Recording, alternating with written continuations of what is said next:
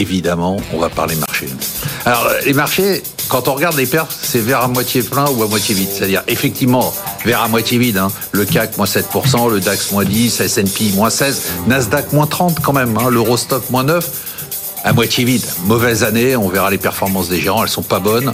Euh, et de l'autre côté, on peut se dire, comme disait Emmanuel tout à l'heure, quand on fait la liste de tous les événements qu'on a eu cette année, mais c'est totalement dingue. Et quand on prend les, événements dont on a encore les conséquences, le Covid, hein, on a encore les conséquences, on les a eu notamment en Chine, bon, on se dit finalement que c'est pas si mal que ça. Mais quand on Alors, vers à moitié vide ou vers à moitié plein, Eric Blaine Quand on prend le CAC 40, on est à moins 7. Quand on prend le SBS 120, on est à moins 8. Quand on prend les small, on est à moins 15.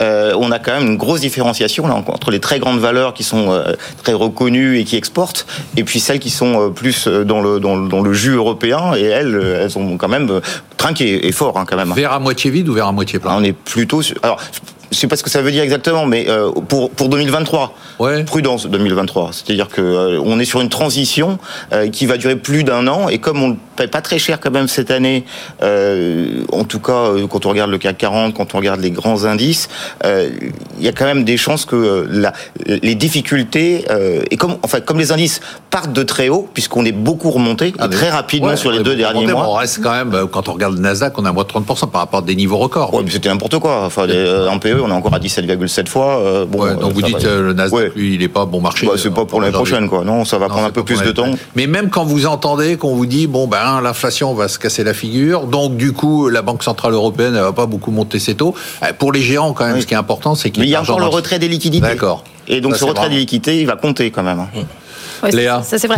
Bah, alors, Optimiste ou pas Non, plutôt plutôt prudente aussi à cause du niveau de marché. Euh, là, effectivement, les rallyes qu'on a eu en, deux mois, pour moi, ne donnent pas en termes de valorisation. On a eu deux mois consécutifs de hausse très forte, enfin quasiment 6 à 7 fin, par fin mois. Septembre, Fin septembre, on, serait au niveau de fin septembre maintenant, je serais à l'aise.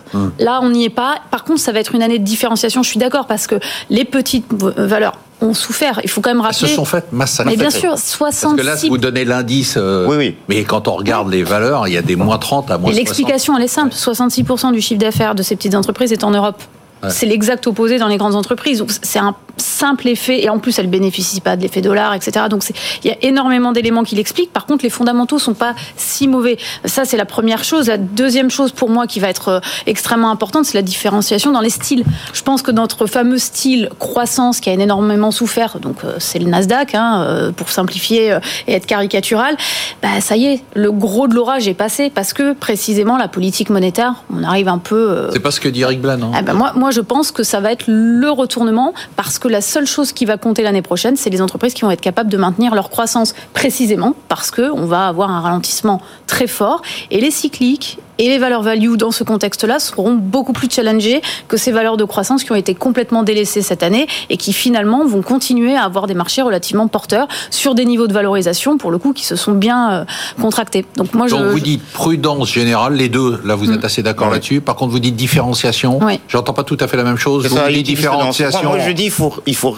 il faut aller sur des valeurs où les gens ne sont pas parce qu'il euh, y aura euh, encore euh, un attrait vers le rendement, et donc ça veut dire que l'effet TINA est parti, est, sorti. Il y a des alternatives de Il, y a, une alternative, et en particulier sur l'obligataire, et on voit quand même se précipiter les gens sur des fonds datés partout dans le monde aujourd'hui. On en a beaucoup parlé. Alors les fonds datés, alors ouais, on en a pas mal parlé ici. C'est des fonds à échéance, c'est-à-dire c'est des fonds obligataires d'emprunt d'État. L'idée c'est de se dire on n'a pas de risque en capital puisqu'à un moment tu sors mmh. et donc on a les taux d'intérêt euh, voilà.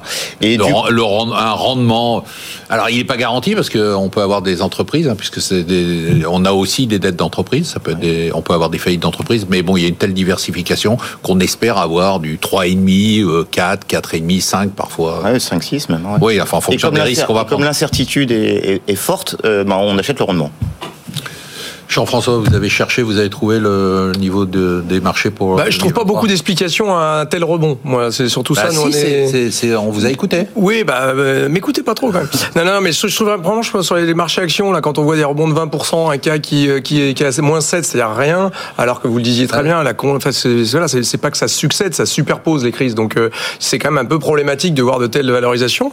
Euh, et encore une fois, moi, je suis assez d'accord avec ce qu'il vient de dire sur les, sur les indices américains. On est au 25e décile, c'est-à-dire qu'il y a que 25% du temps où les actions américaines ont été aussi chères. Donc c'est pas pas cher. Hein. Même même un, un, Nasdaq à moins 29, c'est quand même encore des actions très chères. Et quand vous avez quand même une croissance qui va ralentir, on l'a dit tout à l'heure, des marges qui vont être compressées mais vous le par les salaires, par 2024 sera bon, les taux d'intérêt vont baisser. Ouais, mais si je vous écoute, moi, en vous écoutant, je sors, j'achète tous les indices. Bah moi, j'attendrai un petit peu justement. Là, je pense qu'on a racheté un petit peu la bonne nouvelle. Je serais plutôt prudent jusqu'au deuxième semestre 2024 ou là 2023 où on va jouer. Mais effectivement, une renormalisation, une sortie de tout ça. Voilà. Mais si on, dit que les marchés on joue à se faire peur, on dit ça. Vous le savez. Oui, oui bien sûr. Est-ce qu'ils ne sont pas dans votre scénario? C'est ça que j'essaye de comprendre parce que vous avez. Je pense qu'ils sont dans le scénario de pas de catastrophe. Voilà, ils, sont, dans, vos scénarios. Non, mais ils sont dans le scénario pivot. pour les marchés est très important. mais aujourd'hui, pardon. Ils ne croient plus au scénario extrême. En gros, ils ont l'impression d'être sortis de la lessiveuse. Et je pense que sur les deux derniers mois, il y a cette espèce d'effet soulagement oh bah, qui, joue. Surtout quand on regarde les causalités, hein, les corrélations, c'est-à-dire qu'est-ce qui a fait bouger le marché? Là, c'est vraiment les taux d'intérêt. C'est les taux d'intérêt qui causent, hein, qui donc qui, qui, expliquent euh, tous les mouvements des marchés et notamment actions. C'est vraiment très très net sur tout l'ensemble 2022 c'est encore net aujourd'hui. Ce qui a fait rebondir les marchés, c'est le pivot, c'est-à-dire qu'on a commencé à penser que les banques centrales allaient arrêter de monter les taux parce qu'ils nous ont dit ou les monter moins vite. Voilà, c'est plus 75, c'est 50 et que le prochain mouvement c'est voilà, on a fait les 4 5e du move et en 2023 on va rebaisser les taux. Et alors là tout d'un coup, ah. rallye action là-dedans.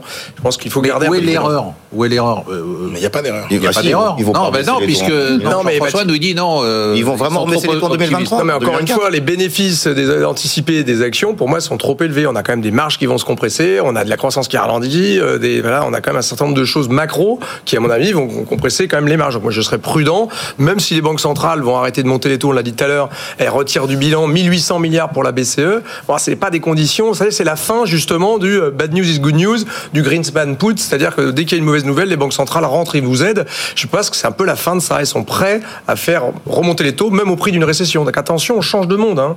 Les banques centrales sont évidemment, ils sauveraient l'Italie s'il fallait ou la France, hein. mais globalement, on n'est plus dans l'injonction de liquidité. Euh, bah, c'est fini déjà, l'injonction de liquidité à la demande, c'est terminé. Pour Donc c'est ces changements en de paradigme. Non, mais moi je pense que justement cette, cette crainte qu'avait le marché de, de, de banques centrales qui intervenaient à tout prix et surtout euh, sans, sans, tenir compte d'un risque de récession, c'était la crainte qu'on a eue en fait en début d'année.